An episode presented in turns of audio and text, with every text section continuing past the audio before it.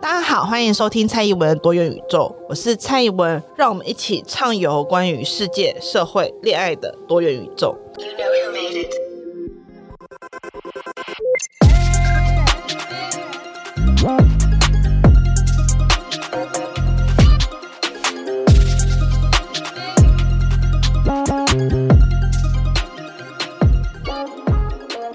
Hello，大家好，and 大家好，本集是。电玩特辑，然后我今天又是在深夜录音，所以可能会中间有点脑空，所以大家请见谅。因为今天不仅是处于脑空状态，同时呢，我也是录有一点点难度的集数，就是需要用到大脑的集数。因为今天是久违的电动特辑，然后我要来讲轨迹的 Part Two。会不会有 Part Three 呢？因为其实我现在正在打李鬼，但是我相信今天我是不会讲到李鬼剧情的，因为轨迹就是有这么这么多代，所以我就想说，今天我要以什么为主的核心来讲这件事呢？就是我想要来。继承上一次空轨的三部曲，其实我讲的是不战这件事情嘛，就是战争跟不战争这件事情，就是如何取得一个不战的胜利这件事。那这次我们就要进展到，就是在剧情当中是属于闪轨跟灵璧轨迹的部分。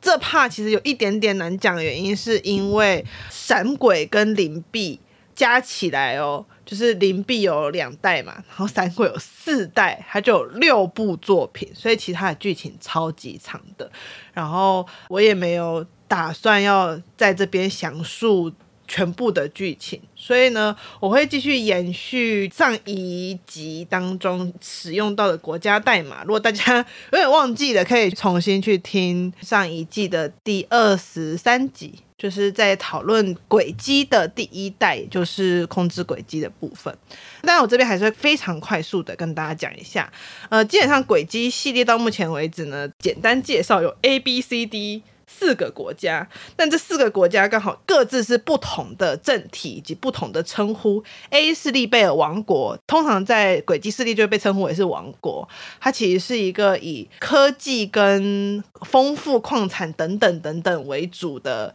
一个国家，然后它是个中央集权的小国家，然后是以皇室为主。反正 A 王国在空轨里面剧情就是因为争夺继承权而被神秘宗教恐怖组织介入产生的混乱，然后 B 王国想要趁隙并吞人家，反而最后搞得 A 王国大家很团结，就 Happy Ending。好，这是一个。非常简略，大家如果想听细节，可以去听前一季的二三集。这样，呃，接下来呢，灵璧呢是非常衰小的 C 自治州，因为他们有很强的经济力，所以争取到自治权。但是因为他们紧邻两大国，那两大国就是包含了上面所提到的 B 帝国，以及我们另外会提到的在离之轨迹主要的国家就是。D 共和国，那 B 跟 D 呢都宣称 C 是他们神圣不可分割的一部分，所以呢，在自治州内自然而然也可以想象的，就他们的政治势力也就分成了两大部分，这样子，我们就很简单的先这样做区分，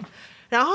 B 帝国呢，就是这边所讲到，就是闪之轨迹发生的场合呢，则是以帝国为主。但它虽然是帝国，但它跟 A 比较不同是，它并不是中央集权为主的国家，它其实比较像是封建贵族正要过渡到中央集权中的一个国家。那其实你在玩这游戏的时候，就可以慢慢的看到这一个迈向中央集权的路的一个前进。这样基本上就是零跟 B 跟闪这三个。系列呢，其实是发生在同一个时间点，只是零跟 B 玩的是 C 自治州的那一个角度、那一个方面的剧情。那闪之轨迹讲的则是 B 帝国那一个部分的剧情。讲讲这个整体的这个零、B 闪这一群东西的剧情，其实是非常非常简单的，其实就是 C 自治州要追求独立，就是很简单。C 自治州他在故事上他的目标就追求独立，而第一帝国就是通常我们这边就直接称呼为帝国。帝国他想要做的事情就是要并吞自治州，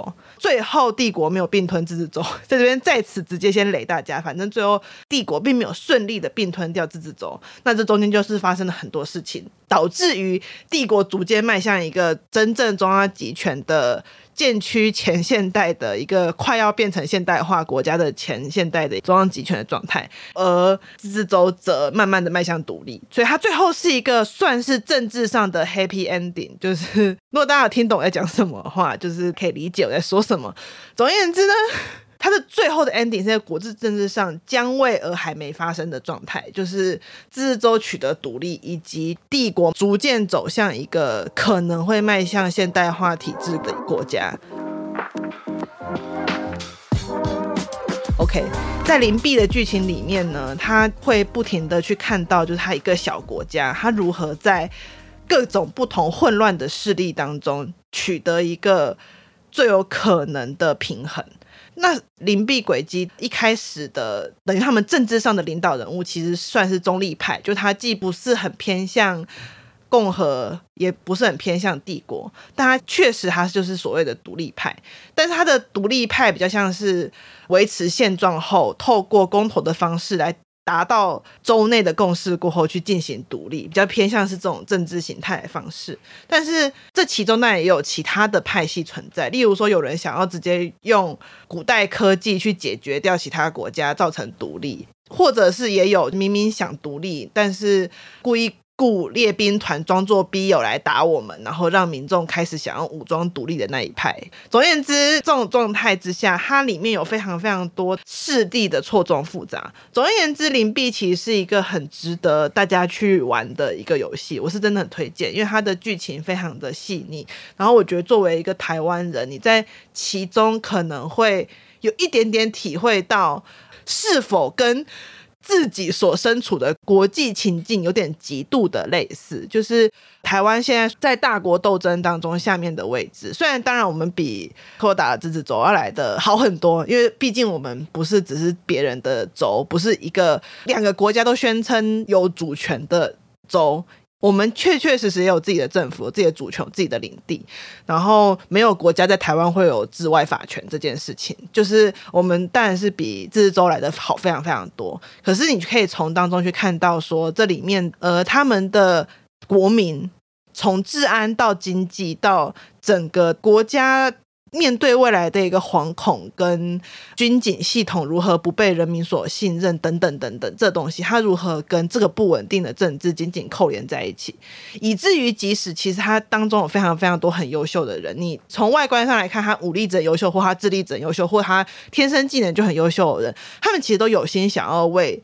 这一个生养他们地方付出，但是他们的付出很多时候会流于。例如说，没有想到这么多，或者是因为他个人的历史跟情绪而变成了。会倾向于去牺牲某一些东西，或牺牲某一些价值等等，所以在这当中就会产生很多的价值冲突，以及不同势力。你明明觉得这个人也不坏，为什么他最后却做这件事？明明他是为了这个国家好，为什么他最后却做这件事情？你会产生很多这种疑问，甚至是一开始你觉得是好人的人，最后他好像变成了一个坏人，但实际上你又觉得他好像做这件事也不是坏事，你是可以理解他为什么变成这样子的。所以我没有在这边讲这么多邻的原因是因为第一点是邻避完的时间，老实说距离有点遥远，我没有办法确定我百分之百讲对它的剧情，因为它毕竟也是一个好几年前游戏，然后我的记忆没有这么强。我为了要做这一集，我还特别去把就是有一个 YouTube 比较老 K 讲游戏，我可以推荐大家，如果你没有很想要玩，但是我想知道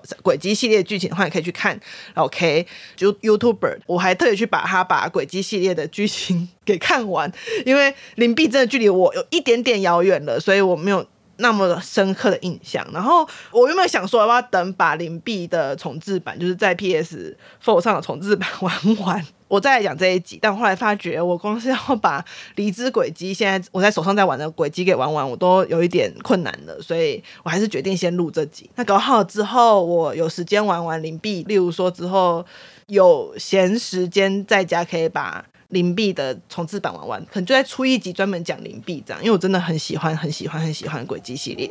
对，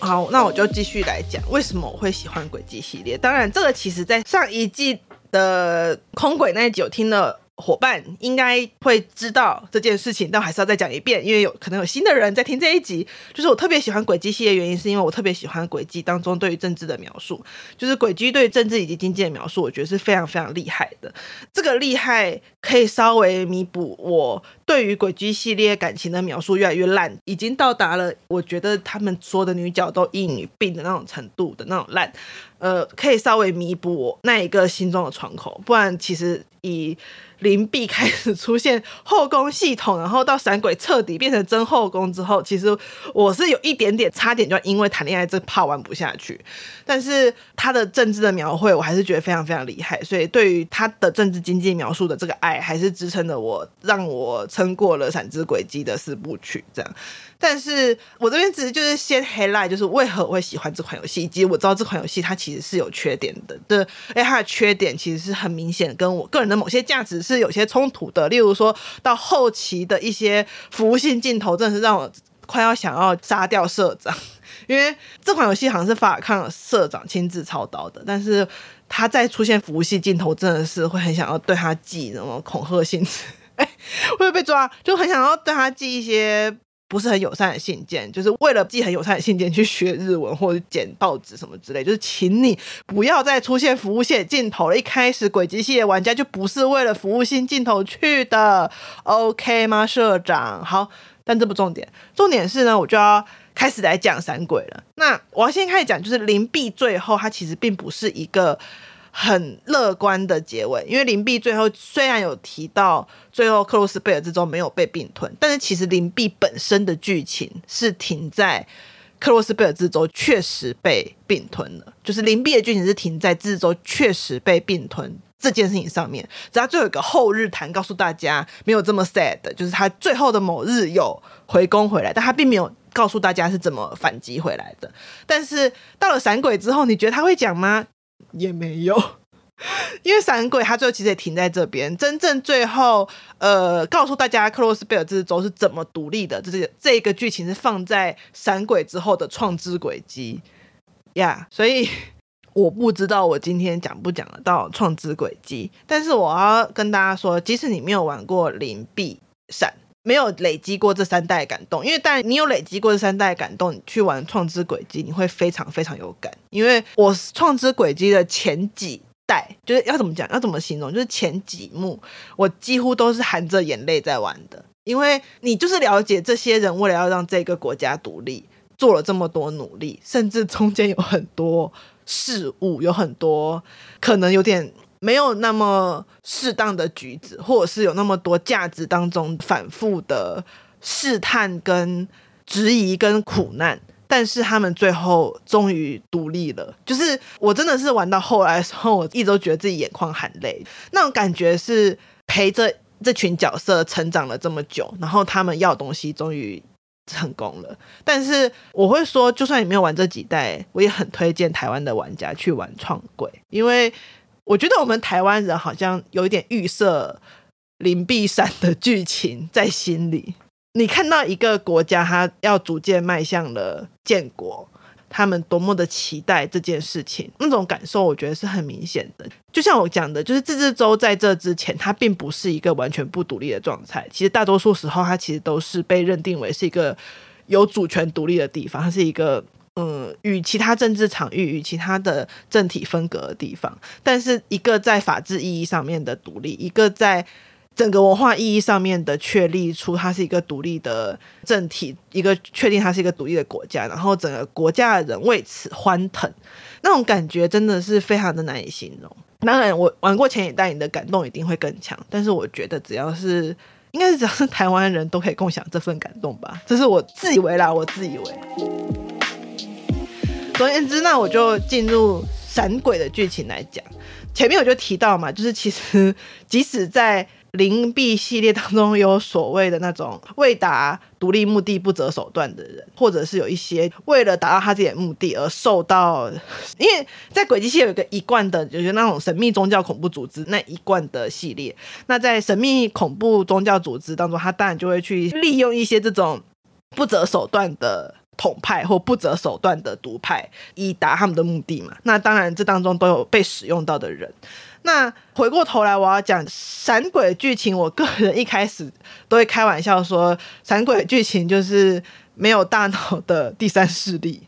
OK，我不要爆太多雷。总而言之呢，闪鬼剧情其实是发生在一个两党相争，但一直没有第三势力的国度里。我真的没有在暗示什么，它其实是所谓的贵族派跟平民派相争，然后。很明显的平民派，他背后的靠山其实就是皇帝嘛，就是皇帝无法制衡贵族。虽然说皇帝是最大尾的贵族，但是这好像是很常发生在欧洲历史里面的那种故事，就是皇帝他已经无法跟封建贵族抗争，于是他就大举的拔擢。平民来作为他的进程，然后就会把权力很强的放在平民上面，然后最后就会产生平民跟贵族之间的斗争。那在这个故事里面，其实是一群圈二代发生的事情。呃，在故事当中的主角几乎全部都是圈二代，例如说富二代，国内最大企业老板的女儿，或者是军二代，就是将军的女儿，或者是什么首都市长二代啊，或者是老派贵族二代啊，或者是其中的一些特务啊，然后中立派的二代啊，还有就是外国留学生，A，那外国留学生是该族的那种族长的儿子，其实也是二代啦。总而言之呢，这些二代他们因缘际会下被编入了一个特殊的班级里面，然后编这个特殊班级的又是一个角色比较特别的皇族，简单讲，他就是当代皇帝的庶长子。就是当代皇帝的长子，但他不是嫡母所生，所以他是庶长子，这样形容就对。但是因为他跟他的弟弟年纪相差很远，虽然说他本人没有要继承皇位的意思，但是因为他本身的声望、名声什么都很好，所以他的角色是有点尴尬的。就是大家如果看过宫斗剧，他就知道这种庶长子，就算你人很 nice，还是会被你的弟弟所猜忌嘛。所以还是在这种状况下，他就与这些二代一起组成了一个。在故事中称为第三阵风的一个状态，就这个第三阵风，它其实要跑出来去解决两党相争下所产生的问题，就是平民跟贵族在斗争的时候所产生的问题。可是，在闪一 ending 的时候，就发现了他们从头到尾都被其中一个势力的头给唬洨。我这边很努力的防雷了，又觉得大家如果去玩的话，我这个讲出来，把这个 surprise 点讲出来就没有意义了。反正就是最后他们就是被唬洨了嘛，然后大家就很失望，就决定回去自己做自己的事情。然后玩完这一代，其实我记得在巴哈还是在那个 PTT 上面都是一阵负评，大家都觉得那我之前玩的这一堆不都白费了吗？好像就是。我做了这么多努力，然后最后告诉我说我是被其中的某个势力给虎消，我的第三阵风一点屁用都没有，这个国家一点屁改变都没有，然后就各自解散，然后回家做自己的事情，回到自己原本的势力，贵族回归贵族，军二代回归军二代，平民就是平民市长的儿子回去帮自己的爸爸做事，呃，好像就是很绝望。但其实我个人是蛮喜欢这个结局的，因为我觉得它是一个很现实的结局。某种程度上，政治就是这样。很多参政怀抱着理想的人，他最后就发现，呃，这样，对，总之呢，就是这个样子。但是在这个故事里面，我要特别讲一个在闪鬼系列当中比较具有。人气以及魅力的角色，因为说认真的，虽然闪鬼的主角是李恩，但是我们大家都必须要坦白说，李恩这个角色实在是太让人觉得受不了了。到后期，甚至会让人有一种你到底是想要怎样？你给我下决定好吗？你就不能果断一点吗？这种状态。所以我要来讲的其实是李恩的学长克洛。学长这个角色呢，他其实是剧情的爆点。就是他是这个剧情，就是最后揭发了大家都是被其中一个头子糊弄的剧情的爆点。那我不要爆太多雷，因为我想要讲的是克洛这个角色的背景。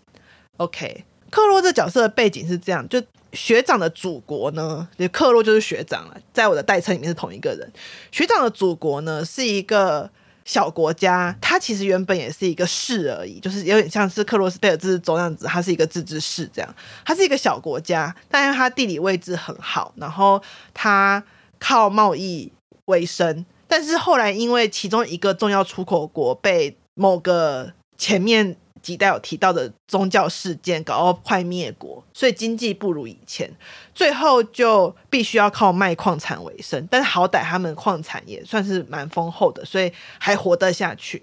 结果会发生一件事情，就是因为他们靠卖矿产为生，要有效运用资源的状况下呢，帝国就是我刚刚前面都有提到，主角所属的那个帝国，就是 B 帝国的政府，就对他们提出了可以协助他们直接建设铁路到帝国国内的提案，并且会注入大笔的资金。诶，大家有没有觉得这个故事很熟悉？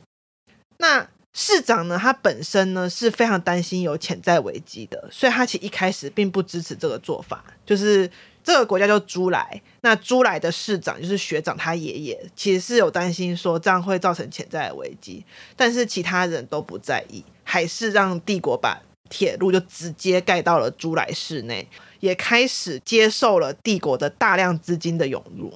于是最后，国内大多数的商家都开始追逐帝国的货币，国内经济逐渐无法自主，所有人都在依靠那条铁路，甚至所有人都在依靠与帝国这边大量给钱，然后大量使用帝国的货币贸易，甚至最后连租来自己的货币都不使用了。除了市长，也就是我刚刚提到学长他爷爷之外，没有人在意这件事情。就某一天，帝国所新建的铁路被不明人士炸毁，凶手至今不明。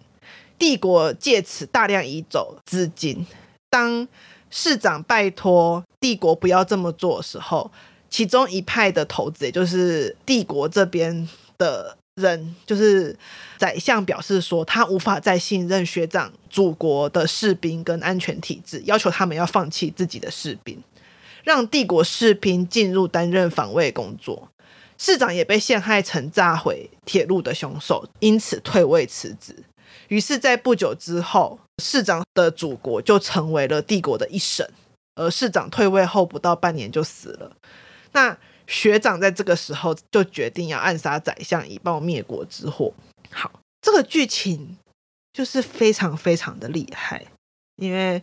我特别会想要在这个时间点讲这集的缘故，就是你听完这个剧情，甚至在。那个时候，就是我玩闪鬼系列的时候，大概是在三一八抗争附近的时候，觉得哇，是不是有来取材？这就是福茂啊，这就是一带一路啊。就是我可以直接很坦白讲，这就是一带一路啊！透过大笔资金挹注，然后透过对于你大型建设的一个建设，然后渐渐的渗透到你国家的经济，造成这个小国对于大国贸易依赖，然后最后就直接把它给并吞了。那这个资金。投入过，他要抽回来是非常非常快的。但是，当你的经济体已经被他所投入的资金给搞到不再正常的时候，无法正常自我运作的时候，他的资金一旦抽走，经济体马上就会崩溃。而这个状况其实发生在，例如说斯里兰卡等等，在现在的国际局势当中，其实大家都已经看到，例如说发生在斯里兰卡等国，就是当初“一带一路”的国家当中，很多都产生类似的状况，就是一旦发生了他们原本所依靠的那个大国。我就直接坦白讲，就是一旦中国把资金撤走，或者是中国把原本投入在其中的资金给抽回的时候，这个国家原本还尚能够自己营运的政体，或是自己运作的经济体，就会完全崩坏，因为。在这之前，你已经完全把你的经济给大量的用外国随时可以移动的资金，他们就算抽离了你这里的资金链，抽离你这边东西，他们也不会受到什么本质上面的损害，所以他们抽离的速度可以非常的快速，甚至是不会损伤到他们自己的体，所以他们把在你这边把他们的钱赚完之后，就可以拍拍屁股就走了。但是留下来的建设可能不是你们所需要的，留下来的东西也可能不是你们所想要，甚至。工作机会等等，最后都会被他们国家的人所拿去，所以这个就是“一带一路”。就是我觉得这个描述实在太好了。所有不知道“一带一路”是什么东西的人，所有不知道“一带一路”，所有不知道这种叶克模式经济会造成什么样的后果人，都应该要玩《闪之轨迹一二》，因为它实在是描写太好了。所以这也造成为什么我对主角李恩，就是刚刚提到大家都不是很喜欢的李恩，好像是我不是很喜欢。的李恩有点怨念，缘故是因为他明明知道这个故事，他也知道学长是为什么要去复仇，就他后来一天到晚就是要想要带回来，有没有？就说我要去把学长带回来，我要去把学长带回来。我心中就想说，你是要带回来干什么啊？人家就是。人家那个是被灭国血恨，他没有办法那么快平息，你知道吗？你这把他带回来是要带什么？但是还好，我觉得这条线后面有收的够好，就是学长这条线后面其实收的没有太差，不然我真的是内心 很北宋，就是内心就真的会有一种爱洗在考，就是啊人家。就真的是国仇家恨，然后你一直在那边，他是我学长，我们是一起的，我要把他带回来。我真的是很想问问，那你是你脑子可好？可是我觉得闪鬼的故事背景有个很棒的地方是，我原本以为他会很快速的把。帝国洗白，但真的没有，他最后还是洗白了。但我们要这样说，就是帝国最后还是洗白。我在这边可以跟大家讲，就可是我能够理解，就是毕竟这是一个日式英雄作品，他最后很难不洗白，因为你不能够让主角是个军国主义者大恶人嘛，就是他们不能接受这件事情。但是我觉得一开始安排很好，是他并没有一开始就让帝国洗白，说啊这都是误会啊，其实帝国不是侵略主义者，没有。其实包含闪鬼的主角群也并非全部都是和平主义者，而且他们是选择什么？他们选择闪鬼选择的主角是一群念军校，但是不是正规，因为刚才讲嘛，他是一个军校特别被设立出来的一个特殊班，他们是念军校但非正规的学生，所以他们其实对于战争跟和平是有自己的看法，也就是说，他们其实是一群什么都不知道的人。在我前面所提到的政治局势当中，他们被卷入，然后必须要选边站。所以在前半段故事当中，他们确实一直觉得自己是第三势力，然后他们也确实傻傻的一直被利用。相较于另外两代，就相较于一开始就怀抱着信念的艾斯蒂尔，就是我要当一个守护人民的游击士，或者是对于。克罗斯贝尔自治州怀着强烈信念感的罗伊德，无论是灵璧或者是空轨，他的主角对于自己国家、对于自己想要做的事情，都有非常强烈的核心价值。但是这一代主角是真的没有，李恩本人没有，其实其他人我觉得也没有，他们比较像是被时代跟命运推着走。这其实是我觉得大多数人在面对战争与和平的时候最常出现的状态，就是你在还没有选择战争与和平的时候，是战争跟和平在选择你。所以在主角群里面，他们其实不同的人，他对于战争跟和平，以及对于现阶段这状况，会有非常非常多不同立场。我们以主角李恩来讲好了，李恩感觉是一个把人民或者是把平民的福祉放在第一位的人。但是不可否认的事情是，李恩他有他的缺点，是他这个人很好讲话，或者说他很容易被。迫于形势的去做某些事情，例如说，他其实并不想要攻略克多斯贝尔自治州，他并不想要去诺森比尔，就是后来讲的北方战争，去当所谓的战争英雄，但他还是成为了一个去侵略别人的战争英雄。当然，后来有帮他这个角色去洗，说他后来还是协助克罗斯贝尔自治州给独立了嘛，他也是。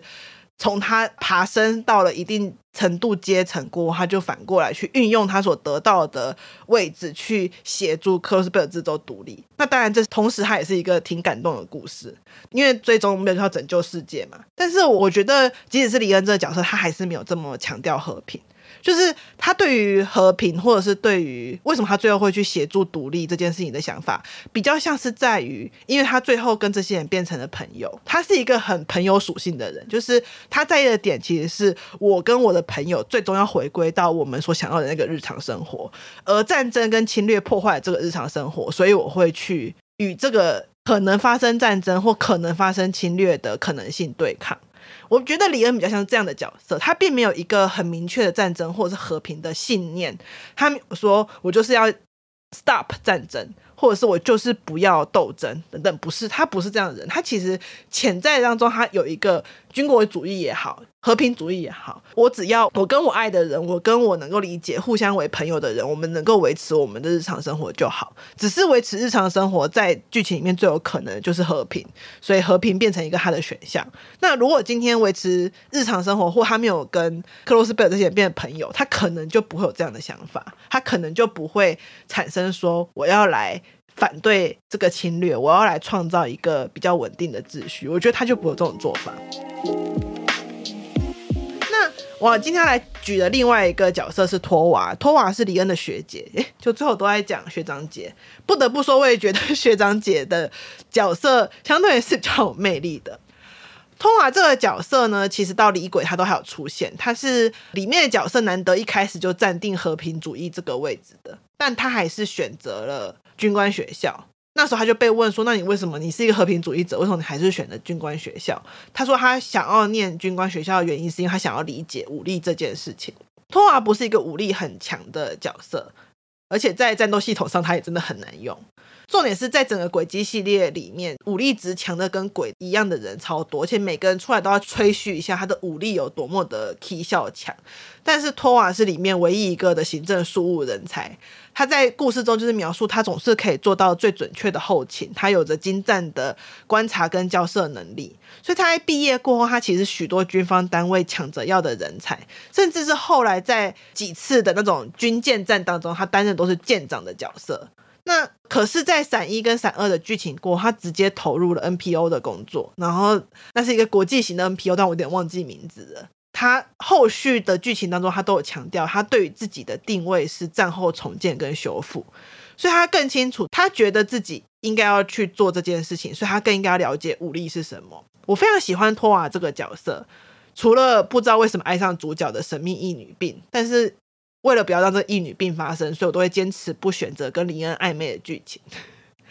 托瓦并不是一个不迷惘的人，他一直迷惘于自己的立场是否能够真正导向和平。他也很常迷惘于自己在做的事情是不是和自己的目标互斥。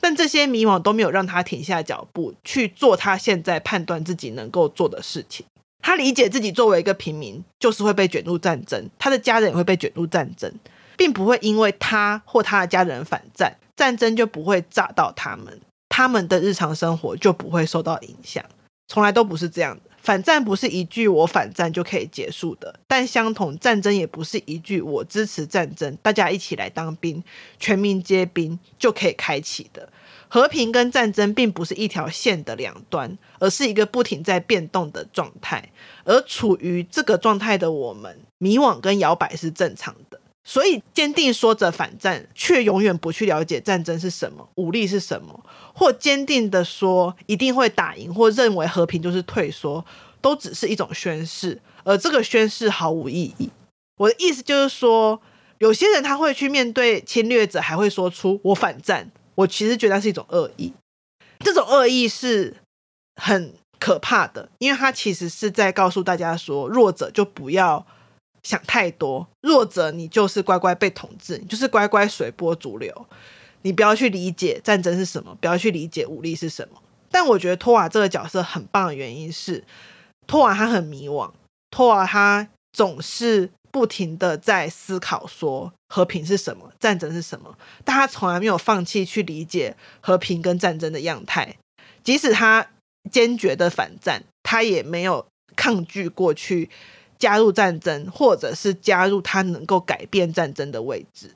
所以，就像我前面讲，我没有办法接受那种面对侵略者还会说出我反战的恶意。但回过头来说，我也没有办法拥戴那种所谓的战争才是正义啊，和平都是相愿的说法。因为这种恶意跟侵略的恶意在当中都是一致的。在轨迹系列里面，他们最后把恶意说成是一种诅咒。但是在现实世界里面，恶意就是恶意，无论这个恶意感到有多愚蠢，它其实都是恶意。而我有时候觉得，如果我们真真正正的想要去了解和平，想要去达到和平的目标，我们就必须要了解这样的恶意是存在的，而且它会存在于很多面向。就像我这边所讲的是战争的面向，但前面所提到的，像是克洛的祖国发生的事情，它就是一个经济的面向。它看起来好像没有开启一个鲜血的战争，它没有开启一个暴力的战争，可是它却透过经济的方式去。彻底的影响了其他人的日常生活，去彻底的让一个区域、一个国家的人，他的生活再也与以前不同了。他必须要趋于某一些价值，他必须要趋于其他的政治面貌之下，他失去了自己能够选择的能力。我觉得轨迹系列最厉害的地方是在这边，就是在描写前面再次提到的，就是小国跟大国博弈之间那种身不由己的命运，以及如何在各种权力制衡中找到一个兼具自己国家利益跟自己良心过得去的可能。邻避的选择其实也是如此，在独立跟自己的价值之间，我们可以看到罗伊德他们不停的在做价值当中的艰难跟选择。克洛的抉择也是啊，他最后在要不要复仇，我要怎么复仇，以及我要怎么样才能对得起我自己所相信的价值当中，他也是不停的在进行他的纠结。当然，轨迹系列当然是乐观的啦，就是最后帝国，你看他第三势力还是改变了这个国家，让这个国家逐步迈向了一个更好的未来，它不再是一个侵略国了。但是他给这个第三势力大概开了两百个外挂，以及少了某些政治人物。总之呢，最终这些人他们改变了帝国，同时也改变了那一些受帝国扩张主义影响下小国的命运。好，讲到这边，其实它距离我想要讲的东西还差一点点，但呢，已经讲得超长了，然后，呃，我也已经有点累。最后，我想要说的其实是我们在玩电动的时候，其实有时候会经历一段人生。那这个人生是主角的人生，你这样讲很奇怪，应该要说就是我们在经历一种很像是双重的人生。我们在玩电动的同时，我们在有经历我们自己的人生，因为我们人就是我们在玩这个电动嘛。可是我们也在经历主角的人生。那这个经历主角的人生这件事上，同它会跟你的人生产生一个 miss。那这个 miss 它就会逐渐的混合在一起，变成你对于这个游戏的想法跟想象。我相信跟我念不一样东西的人，或是跟我不同政治立场的人，以及跟我有过不同经历的人，他看待朱来世，他看待托瓦，他看待整个轨迹系列剧情的角度，一定会跟我大不相同。某种程度上，就跟林碧他描述了克罗斯贝尔兹州从受到。各种不同的抗衡，然后慢慢到被侵略，然后到独立，以及帝国这边怎么去描述这件事情，它两个故事当中的描述是截然不同的。例如说，里面有一个很重要的一点，就是我那时候不是说，就是在灵璧里面有一个他想要利用古代武器达成独立这件事情，然后那时候那个武器就砰就轰破了帝国一个超强的要塞，就是自治州的那个古代武器就轰破一个超强的要塞。然后因为帝国在这个大陆里面，它是属于那种传统军事强权，就是军事最强国那种概念。当他们的一个要塞被轰破之后，就大家都非常的惶恐，都很紧张，因为那个轰破是属于就是整个要塞变成一个空洞这样子。然后你在玩这两款游戏的时候，你对于轰破这件事情就会产生两种完全不同的恐惧。那个恐惧，一个是来自于怎么会有人这样对待我的国家，一个是来自于到底是谁做这件事情，是不是我国家的人做这件事情，然后以及帝国会怎么报复。就是当你踩在不同角度的时候，你看待同样一件发生的事情，你本来就会有不同的看法。所以我相信有很多人对这款游戏以及我今天所解读的内容，如果你是玩过轨迹系列的人，你应该会有很多种不一样的想法。虽然我至今还是很不能理解轨迹系列何以可以在中国上架。但是我也一直有听到传闻，是其实创轨后来就没有在中国上市了。这个是传闻啦，因为我没有去查证。如果有朋友在中国的话，能否帮我查证一下《创之轨迹》有没有在中国就是上市？但是我觉得最后独立成功这件事情，难道不会刺激一下就是中国的敏感神经吗？但这是。我猜测啦，可是因为我并没有看到法尔康后续有针对这个剧情有什么样的修正，就是一直到离之轨迹、克洛斯贝尔之都都还是独立的状态，所以我想他应该也没有受到什么政治压力吧，或者他也不 care。但是我要说的事情是，我可以看得出来法尔康就是轨迹系列其实非常非常重视台湾市场的。我要跟大家讲，就是邻避轨迹一开始出的时候是出在 PSP 上，法尔康对这两款游戏在繁中市场重视到什么程度呢？是。它原本日文版它只有出在 PSP 上，但是因为台湾玩 PSP 的人非常少，我忘记是 PSP 还是 PS Vita，反正就是他们的掌机。然后台湾玩 PSP 跟 PSV 的人都非常非常少，于是为了台湾玩家，简中版特别是出在 PC 上面。大家知道那时候法尔康有多么多么重视台湾市场。我也能理解原因，是因为据说后来闪轨到创轨的时候，台湾好像一直都是卖的非常好的作品。那我自己自恋的觉得，那跟我们可能某种程度上跟台湾人预设的某种克洛斯贝尔兹州灵魂有关系吧。就是我们也是一个期待有一天能够自由翱翔的灵魂有关吧。我是这样想的，所以期待有一天我们也能够敲响自由之钟，然后迈向一个独立且自主的国家。好，今天的节目就到此。然后今天的节目真的是超级展现我个人的政治立场的。虽然我从来没有在掩饰这件事情啊，我相信从第一集跟到现在，人应该不会觉得我是一个不是独派或不是台派的人吧？就是你知道，算了，我也没有。要否认这件事，好，非常谢谢大家。就是听到最后，那对于轨迹系列感兴趣的朋友，就是欢迎大家可以留言，然后或者是在脸书 IG 上面 tag 我，我都会非常非常开心。那有兴趣的朋友也可以加入我们的讨论群组，跟我一起聊聊电动。那我们今天就到这啦，拜拜。